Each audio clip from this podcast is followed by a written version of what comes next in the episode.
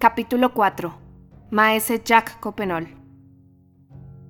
Mientras el pensionario de Gant y su eminencia intercambiaban una reverencia bajando mucho el cuerpo y unas palabras bajando todavía más la voz, un hombre de elevada estatura, cara ancha y hombros fuertes, se presentaba para entrar junto con Guillaume Rim. Habíase dicho un dogo al lado de un zorro. Su bicoquete de fieltro y su chaqueta de piel desentonaban en medio del terciopelo y la seda que lo rodeaban. El Ujier, suponiendo que era un palafrenero despistado, lo detuvo. Eh, amigo, no se puede pasar. El hombre de la chaqueta de cuero lo apartó de un empeñón. ¿Qué quiere este de mí? dijo dando unas voces que atrajeron la atención de toda la sala hacia ese singular coloquio. ¿No es acaso quién soy? Su nombre, dijo el Ujier. Jack Copenol. Sus cargos, calcetero del comercio de las tres cadenetas de Kant. El Lugier retrocedió, anunciar a regidores y burgomaestres pase, pero a un calcetero eso era duro. El cardenal estaba en vilo, todo el pueblo escuchaba y miraba. Dos días hacía que su eminencia se afanaba en pulir aquellos osos flamencos para que resultaran un poco más presentables en público, y aquella salida de tono era un duro golpe. Sin embargo, Guillaume Rim se acercó a Lugier en su ladina sonrisa anuncia maese Jack Copenol, secretario de los magistrados de la ciudad de Kant. Le susurró muy bajito. Ujier, añadió el cardenal en voz alta. Anuncia maese Jack Copenol, secretario de los magistrados de la ilustre ciudad de Kant. Aquello fue un error. Guillaume Rim, él solo, había sorteado la dificultad, pero Copenol había oído al cardenal. Voto a Dios no, exclamó con su voz atronadora. Jack Copenol calcetero. ¿Me oye, Sugier? Ni una palabra más, ni una palabra menos. Voto a Dios. Calcetero es suficientemente noble. El señor archiduque ha buscado más de una vez sus guantes entre mis calzas. Hubo un estallido de risas y aplausos. Un retruécano es comprendido enseguida en París y por consiguiente aplaudido. Añadamos que Copenol era del pueblo y que aquel público que lo rodeaba era del pueblo también. Así pues, la comunicación se había establecido entre ellos de forma rápida, eléctrica y por así decirlo al mismo nivel. El altivo exabrupto del calcetero flamenco, al humillar a los cortesanos, había removido en todas las almas plebeyas cierto sentimiento de dignidad todavía vago e impreciso en el siglo XV.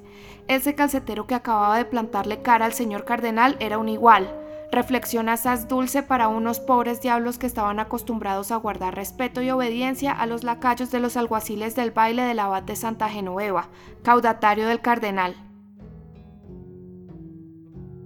Copenol saludó orgullosamente a su eminencia, quien devolvió el saludo al todopoderoso burgués temido por Luis XI. Luego, mientras Guillaume Rim, hombre prudente y malicioso, como dice Philippe de Comín, los seguía a los dos con una burlona sonrisa de superioridad, se dirigieron cada uno a su sitio, el cardenal muy desconcertado e inquieto, Copenol tranquilo y altanero, y sin duda pensando que, después de todo, su título de calcetero valía tanto como el que más, y que María de Borgoña, madre de esta Margarita, a la que Copenol casaba aquel día, le habría temido menos como cardenal que como calcetero. Pues un cardenal no habría motinado a los ganteses contra los favoritos de la hija de Carlos el Temerario, un cardenal no habría alentado con una palabra a la muchedumbre contra sus lágrimas y sus ruegos, cuando la doncella de Flandes fue a suplicar a su pueblo por ellos hasta el pie del caldazo, mientras que el calcetero no había tenido más que levantar el brazo, enfundado en piel, para hacer rodar sus dos cabezas, ilustrísimos señores Guy Himbercourt y canciller Guillaume Hugonet. Mas no habían terminado los sinsabores para el pobre cardenal. Tenía que beber hasta las heces el cáliz de estar en tan mala compañía. Posiblemente el lector no haya olvidado al desvergonzado mendigo que se había agarrado desde el comienzo del prólogo a los flecos del estrado cardenalicio. La llegada de los ilustres invitados no le habían hecho en modo alguno soltarlos, y mientras prelados y embajadores se apretujaban en los asientos de la tribuna como auténticas sardinas flamencas en banasta, él se había acomodado y había cruzado audazmente las piernas sobre el arquitrabe.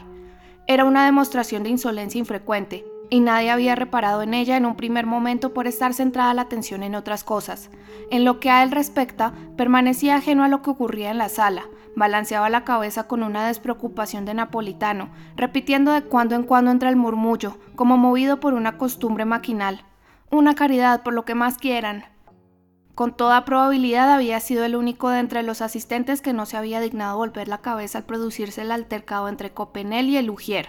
Pues bien, quiso el azar que el maestro calcetero de Gant, con quien el pueblo simpatizaba ya tan vivamente y en quien todas las miradas estaban clavadas, fuera a sentarse precisamente en la primera fila del estrado, justo encima del mendigo.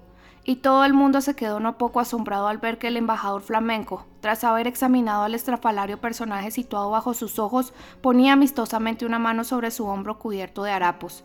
El mendigo se volvió, hubo sorpresa, reconocimiento, alegría en los dos rostros, etc.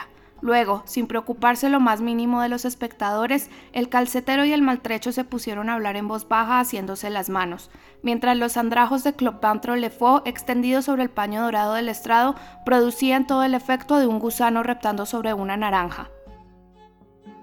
La novedad de esta singular escena provocó tal murmullo de entusiasmo y de jovialidad en la sala que el cardenal no tardó mucho en advertirlo. Se asomó un poco, y no pudiendo ver desde donde estaba, sino de un modo muy imperfecto la casaca ignominiosa de Trolefaux, se imaginó, como es normal, que el mendigo estaba pidiendo limosna, e indignado por la audacia, exclamó. Señor baile del palacio, arroja ese bribón al río. Voto a Dios, monseñor, dijo Copenol sin soltar la mano de Clopán. Pero si es amigo mío. ¡Bravo! ¡Bravo! gritó la turba. A partir de ese momento, Maese Copenol gozó en París, como en Gant, de gran crédito entre el pueblo, pues personas de semejante talla lo tienen cuando actúan con tal descomedimiento, dice Philippe de Comín. El cardenal se mordió los labios, se volvió hacia su vecino, el abad de Santa Genoveva, y le dijo a media voz: Menudos embajadores nos envía el señor archiduque para anunciarnos a la princesa Margarita. Su eminencia, le respondió el abad, malgasta sus atenciones con estos gorrinos flamencos, margaritas anteporcos. Más bien habría que decir, repuso el cardenal con una sonrisa, porcos ante Margaritam. La pequeña corte de sotanas al completo se extasió con el juego de palabras. El cardenal se sintió un poco aliviado. Había quedado en paz con Copenol. Su retruécano también había sido aplaudido. Permítanos ahora, aquellos de nuestros lectores que poseen la capacidad de generalizar una imagen y una idea, como se dice en el estilo de hoy en día, preguntarles si se imaginan con toda claridad el espectáculo que ofrecía, en el momento en que llamamos su atención, el vasto paralelogramo de la gran sala del palacio. En el centro, adosado a la pared occidental, un amplio y magnífico estrado de brocado de oro, en el que van entrando en procesión, por una pequeña puerta ojival, grandes personajes sucesivamente anunciados por la voz chillona de un ujier. En los primeros bancos, muchas venerables cabezas ya, tocadas de armiño, de terciopelo y de escarlata. Alrededor del estrado, que permanece silencioso y digno, abajo, enfrente, por todas partes, un gran gentío y un gran bullicio. Mil miradas del pueblo sobre cada rostro del estrado, mil murmullos al sonar cada nombre. Ciertamente, el espectáculo es curioso y merece de sobra la atención de los espectadores. Pero ¿qué es esa especie de tablado, allá, al fondo de todo, con cuatro fantoches abigarrados encima y otros cuatro abajo? ¿Quién es ese hombre con ropilla negra y pálido semblante que se encuentra junto al tablado? Ay, querido lector, es Pierre Gringoire y su prólogo. Todos nos habíamos olvidado por completo de él, y eso es precisamente lo que él temía. Desde el momento en que el cardenal había entrado, Gringoire no había parado de afanarse en salvar su prólogo. Primero había exhortado a los actores, que permanecían a la espera, a que continuaran y alzaran la voz. Después, Viendo que nadie escuchaba, les había hecho callar, y desde que hacía ya un cuarto de hora se había producido la interrupción, no había parado de golpetear el suelo con el pie, de ir aquí para allá, de hacer partícipes de sus quejas a Gisquet y a Leonard, de animar a sus vecinos a prestar de nuevo atención al prólogo, todo ello en vano. Nadie apartaba los ojos del cardenal, de la embajada y del estrado, único centro de aquel vasto círculo de rayos visuales. Es de creer también, y lo decimos con pesar, que el prólogo empezaba a hartar ligeramente al auditorio, en el momento en que su eminencia había venido a desviar la atención de él de tan terrible manera. Después de todo, tanto en el estrado como en la mesa de mármol, el espectáculo era el mismo, el conflicto entre trabajo y clero, entre nobleza y mercancía. Y muchas personas preferían verlos lisa y llanamente vivir, respirar, actuar, codearse en carne y hueso, formando parte de esa embajada flamenca o de esa corte episcopal, bajo las vestiduras del cardenal o la chaqueta de Copenol, que maquillados, emperifollados, hablando en verso y por así decirlo, disecados bajo las túnicas amarillas y blancas con que los había disfrazado Gringoire. Sin embargo, cuando nuestro poeta vio un poco restablecida la calma, ideó una estratagema que habría podido salvar la situación. Señor, dijo volviéndose hacia una de las personas que lo rodeaban, un hombre orondo de aspecto paciente. ¿Y si empezaran de nuevo? ¿El qué? preguntó el hombre. Pues el misterio, contestó Gringoire. Como les plazca, dijo el hombre. Esta semiaprobación fue suficiente para Gringoire, el cual, haciendo él mismo el trabajo, empezó a vociferar confundiéndose lo máximo posible con la muchedumbre. Que vuelva a empezar el misterio, que vuelva a empezar. ¡Demonios! exclamó Joan de Molendino, pues Gringoire hacía ruido por cuatro. ¿Qué dicen allá abajo al fondo de todo? Eh, amigos, ¿es que el misterio no ha terminado? Quieren volver a empezar, no es justo.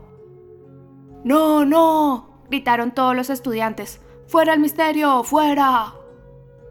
Pero Gringoire se multiplicaba y gritaba más fuerte aún. ¡Empiecen otra vez! ¡Empiecen otra vez! Esas voces atrajeron la atención del cardenal. Señor baile del palacio, le dijo un hombre alto, vestido de negro, situado a unos pasos de él. ¿Acaso esos bellacos están metidos en una pila de agua bendita que arman ese estruendo infernal? El baile del palacio era algo así como un magistrado ambiguo, una especie de murciélago del orden judicial que tenía a la vez algo de rata y de pájaro, de juez y de soldado. El individuo se acercó a su eminencia y, no sin temer su enojo, le explicó balbuciendo el motivo de la falta de compostura popular, que las dos habían llegado antes que su eminencia y que los comediantes se habían visto obligados a comenzar sin esperar a su eminencia. El cardenal rompió a reír. A fe mía que el señor rector de la universidad debería haber hecho otro tanto. ¿Qué opina usted, maese Guillaume Rim? Monseñor, respondió Guillaume Rim. Démonos por satisfechos con habernos ahorrado la mitad de la comedia, eso que nos hemos encontrado. ¿Pueden entonces continuar su farsa esos tunantes? preguntó el baile. Continúen, continúen, dijo el cardenal. A mí me da lo mismo. Mientras tanto, voy a leer mi brevario. El baile se acercó al borde del estrado y tras imponer silencio haciendo un gesto con las manos anunció. Burgueses, villanos, habitantes todos, para satisfacer a los que quieren que la representación vuelva a empezar y a los que quieren que termine, su eminencia ordena que continúe. Ambas partes tuvieron que resignarse, sin embargo, tanto el autor como el público guardaron por ello rencor al cardenal durante bastante tiempo. Los personajes que habían entrado en escena reanudaron pues su glosa, y Gringoire esperó que al menos el resto de su obra fuera escuchado, esperanza que no tardó en verse frustrada, al igual que sus otras ilusiones. El silencio, en efecto, se había restablecido más o menos entre el público, pero Gringoire no había advertido que, en el momento en que el cardenal había dado la orden de continuar, el estrado se hallaba lejos de estar lleno, y que después de los enviados flamencos habían aparecido nuevos personajes que formaban parte del cortejo, cuyos nombres y cargos, lanzados a través de su diálogo por los gritos intermitentes de Lugier, producían unos estragos considerables. Imaginémonos, efectivamente, en plena representación de una obra de teatro, la voz de un ujier berreando entre dos rimas, cuando no entre dos hemistiquios, paréntesis como estos. Maese Jacques Charmelot, procurador del rey en la jurisdicción eclesiástica. Jean de Harlay, escudero, guarda del cargo de caballero de la Guardia de Noche de la ciudad de París. Monsieur Galote Genoalac, caballero, señor de Brusac, al mando de la artillería del rey. Maese Torragier, comisario de las aguas y los bosques del rey nuestro señor en las tierras de Francia, Champagne y Brie. Miser Louis Graville, caballero, consejero y chambelán del rey, almirante de Francia, conserje del bosque de Vincennes. Maese Denis Le Mercier, guarda de la Casa de los Ciegos de París. Etcétera, etcétera, etcétera. Aquello resultaba cada vez más insoportable. Ese extraño acompañamiento, que hacía difícil seguir la representación, indignaba tanto más a Gringoire, cuanto que no podía ocultarse que el interés iba en aumento y que lo único que necesitaba su obra era ser oída. Resultaba difícil imaginar, en efecto, una composición más ingeniosa y dramática. Los cuatro personajes del prólogo, metidos en su moral apuro, se lamentaban, cuando de pronto Venus en persona, vera inceso putait dea, como verdadera diosa por su forma de andar apareció. Se había presentado ante ellos luciendo una espléndida cortardía blasonada con el bajel de la ciudad de París. Venía a reclamar al delfín prometido a la más bella. Júpiter, cuyos truenos se oían retumbar en el vestuario, la apoyaba, y la diosa iba a salirse con la suya, es decir, prescindiendo de simbolismos, a casarse con el señor delfín, cuando una niña vestida de damasco blanco y con una margarita en la mano, diáfana personificación de la doncella de Flandes, se había presentado para luchar con Venus, golpe de efecto y peripecia. Tras una controversia, Venus, Margarita y los demás habían acordado someterse al buen juicio de la Santísima Virgen. Había otro personaje atractivo, el de Don Pedro, rey de Mesopotamia, pero con tantas interrupciones resultaba difícil entender qué pintaba allí. Todos habían subido por la escalera de mano. Pero la cosa ya no tenía arreglo. Ninguno de estos atractivos de la obra era oído ni entendido. Se habría dicho que, al entrar el cardenal, ni un hilo invisible y mágico habría tirado de todas las miradas desde la mesa de mármol hasta el estrado, desde el extremo meridional de la sala hasta el lado occidental. Nada podía deshacer el hechizo al que se hallaba sometida la audiencia. Todos los ojos seguían clavados allí, y los recién llegados, sus malditos nombres, sus rostros y sus ropajes eran una diversión continua. Era desolador. Salvo Gisquet y Lienard, que se volvían de tanto en tanto cuando Gringoire les tiraba de la manga, salvo el hombre orondo y paciente que estaba a su lado, nadie escuchaba. Nadie miraba de frente la pobre moralidad abandonada. Gringoire solo veía perfiles. Con cuánta amargura veía derrumbarse pieza a pieza todo su andamiaje de gloria y de poesía, y pensar que aquel pueblo, impaciente por escuchar su obra, había estado a punto de rebelarse contra el señor Baile, y ahora que lo había conseguido no le hacía ni caso. Una representación que había comenzado con tan unánime aclamación, y pensar que habían estado a punto de colgar a los alguaciles del baile, que no habría dado él por hallarse todavía en esos dulces momentos. Con todo, el brutal monólogo de Lugier cesó, todo el mundo había llegado, y Gringoire respiró. Los actores continuaban valientemente, Macete aquí que Maese Copenol, el calcetero, se levanta de pronto y Gringoire le oye pronunciar, en medio de la tensión universal, esta abominable arenga. Señores burgueses e hidalgos de París, no sé qué hacemos aquí, voto a Dios. Veo allá, en aquella esquina, en aquel tablado, a unas personas que parece que quieren pegarse. Ignoro si eso es lo que ustedes llaman un misterio, pero no tiene nada de divertido. Pelean con la palabra y nada más. Hace un cuarto de hora que espero el primer golpe, pero no llega. Son unos cobardes que solo se hieren con insultos. Tendrían que haber hecho venir a luchadores de Londres o de Rotterdam. Eso habría sido magnífico. Habrían visto puñetazos que se habrían oído desde la plaza, pero estos dan pena. Deberían ofrecernos al menos una danza mora o alguna mojicanga. Esto no es lo que me habían dicho a mí. Me habían prometido una fiesta de locos con elección de papa incluida. Nosotros también tenemos nuestro papa de locos en Gant, y en eso, voto a Dios, no nos quedamos atrás. Pero voy a contarles cómo lo hacemos. Nos reunimos un buen gentío como aquí. Luego, por turno, cada uno va a meter la cabeza por un agujero y hace una mueca a los demás. El que hace la mueca más fea es elegido papa por aclamación unánime. Así es como lo hacemos y es muy divertido. ¿Quieren que elijamos a su papa la manera de mi país? siempre será menos pesado que escuchar a esos charlatanes, y si también quieren ellos venir a hacer una mueca, participarán en el juego. ¿Qué me dicen, señores burgueses? Hay aquí una muestra suficientemente grotesca de los dos sexos para reírnos a la flamenca, y bastantes caras feas para esperar una bonita mueca.